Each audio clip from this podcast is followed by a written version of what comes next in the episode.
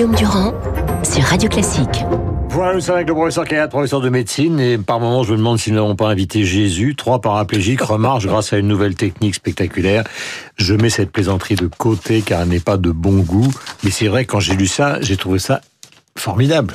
Oui, c'est vraiment formidable. Ça Parce que c'est de la technique, c'est pas du tout. euh, C'est merveilleux. Il y a d'abord, c'est pas une seule étude. Il y a trois études en deux mois qui, qui ont été publiées par trois équipes différentes qui arrivent à faire à peu près la même chose, c'est-à-dire remarcher des gens qui sont paraplégiques depuis plusieurs années en fauteuil roulant. Expliquez-moi d'une chose qui est importante au début, quelle est la différence entre un paraplégique et un Eh tétraplégique ben, le tétraplégique, c'est quand la rupture de la moelle épinière qui contrôle les nerfs euh, s'est faite au niveau du, du cou, et donc les quatre membres, tétra, les quatre membres, les deux bras, les deux jambes ne marchent pas, alors que le paraplégique, la section de la moelle, s'est faite beaucoup plus bas, vers les, vers les lombaires, si vous voulez, au- euh, un peu plus haut au-dessus de, de- au-dessus des, des vertèbres lombaires, et là, c'est les deux membres inférieurs qui ne marchent plus. C'est fauteuil roulant. Les tétraplégiques, selon le niveau de rupture de la moelle, si c'est très haut dans le cou, hein, vraiment à la base du crâne, il y a même des problèmes respiratoires, ils sont obligés d'être sur des machines. Voilà, c'est ça la Ça, différence. c'est le cas, par exemple, de Christopher Reeves, l'homme qui, avait, Voilà. voilà, qui a fait une chute de cheval. Alors, la plupart du temps, les chutes de, chutes de cheval ou piscine sans eau ou pas assez profond, etc., c'est le coup qui prend et là, c'est tétraplégique. Bon, voilà. Le paraplégique, c'est plutôt des accidents de sport ou de, de, de moto, de, de voiture. Moi, ça m'a, à chaque fois qu'on croise des gens qui sont dans des fauteuils, c'est c'est tout à fait émouvant Surtout pour tout le monde. jeunes, souvent, hein. Voilà, euh, accident de moto notamment, etc. Est-ce que c'est sérieux? Est-ce que c'est parce que là on parle de trois cas, mais est-ce que ce qui se passe est développable? Est-ce que tout d'un coup, tous ceux qui nous écoutent et qui sont concernés dans leur famille peuvent trouver un espoir en Alors, vous écoutant ce matin? Clairement, il y a un vrai espoir, mais ça va prendre encore des années et des Oui, années, bah, bien évidemment. ça, hein. Mais c'est la première fois qu'on refait marcher vraiment d'une façon sur plusieurs personnes, plusieurs malades, qu'on refait marcher des gens qui étaient paraplégiques. Ben, en fait, euh, par un système de stimulation Alors, ce sont pas des paraplégiques qui ont une section complète de la moelle.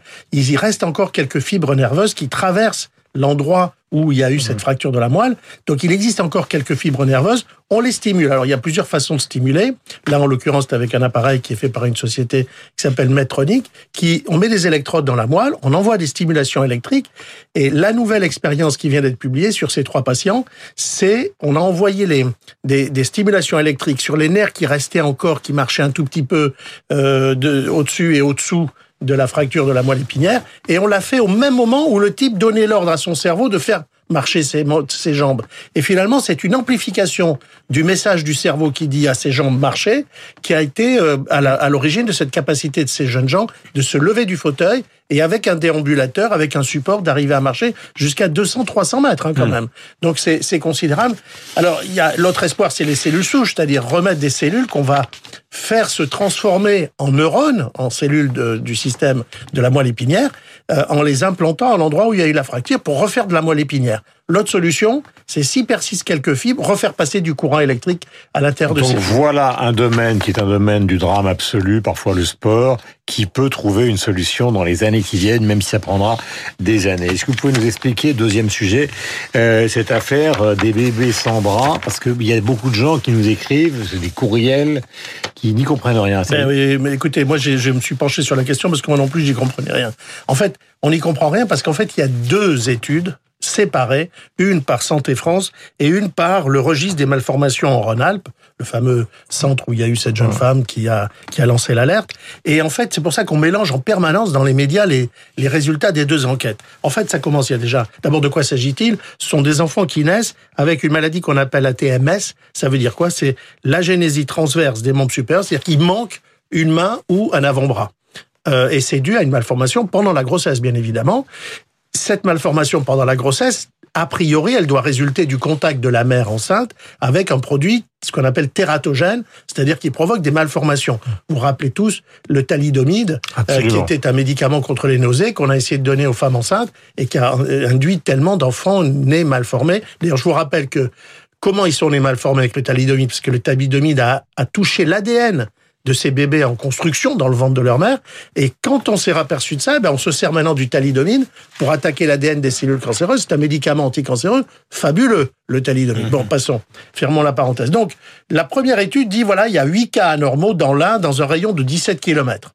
Là-dessus, l'organisme au ministère de la Santé qui s'appelle Santé France, qui est l'ancienne euh, veille sanitaire, euh, refait l'étude et, euh, et dit pas du tout, y a, on trouve aucune cause commune et c'est pas un problème circuler, il n'y a rien à voir.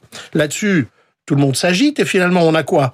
On a Remera, c'est-à-dire le centre qui suit les malformations, qui dit il y a huit enfants entre 2009 2014 sur six ans qui sont nés avec un bras en moins, et Santé France qui dit ah non, il y en a plus, mais cependant, euh, il y en a 11 en fait, mais cependant, il n'y a pas de lien commun entre tout ça. Mm. Alors en fait, on sait qu'il y en a tout le temps des cas comme ça, il y en a à peu près 150 par an en France.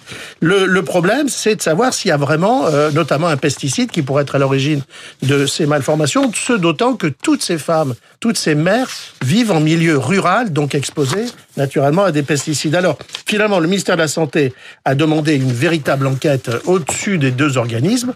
Cette enquête va être faite par l'ANSES, c'est-à-dire l'Agence nationale de sécurité sanitaire. les résultats seront donnés normalement en janvier, car euh, quand même, au début du mois d'octobre, il y a eu deux nouvelles alertes qui sont sorties, après celle d'avant l'été pour Rhône-Alpes. Et là, c'est une en Bretagne, une en Loire-Atlantique, où de nouveau, il y a eu beaucoup de cas d'enfants nés sans bras. Vous faites euh, très bref pour terminer, ce n'est pas une injonction désagréable, car j'ai un petit mhm. cadeau pour vous euh, à, à, à, la fin.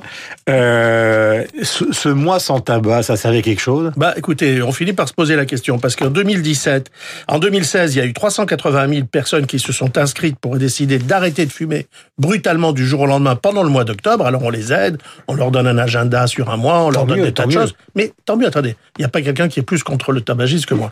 Mais euh, quand on regarde qu'est-ce qu'ils sont devenus, ces 380 000 personnes, il y en a que 20% qui ont réellement arrêté de fumer. C'est pas mal, hein bah non, il y a 12 millions de fumeurs en France. 20% de 380 000, ça va faire euh, quelque chose comme, je sais pas, 80 000 personnes. Bah, c'est pas mal.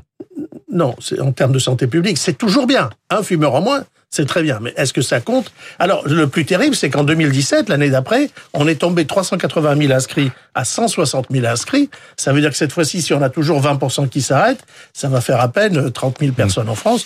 Bon, donc euh, il y, a, y, a, un problème. Euh, on, en parle beaucoup. Est-ce que ça a un effet en termes de santé publique? Il n'est pas évident. Il va falloir sans doute renforcer euh, tout ça.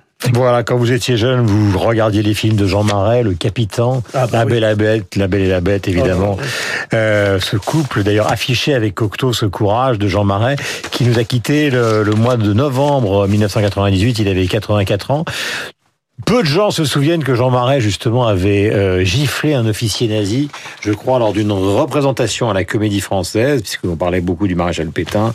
Donc il y a des gens qui ont toujours eu le courage de s'opposer. Et là, euh, dans cette archive de 76, il parle de son chien qu'il a accompagné pendant toute la guerre de 39-45, qui nous permet de réécouter cette voix extrêmement célèbre qui retentit dans nos mémoires.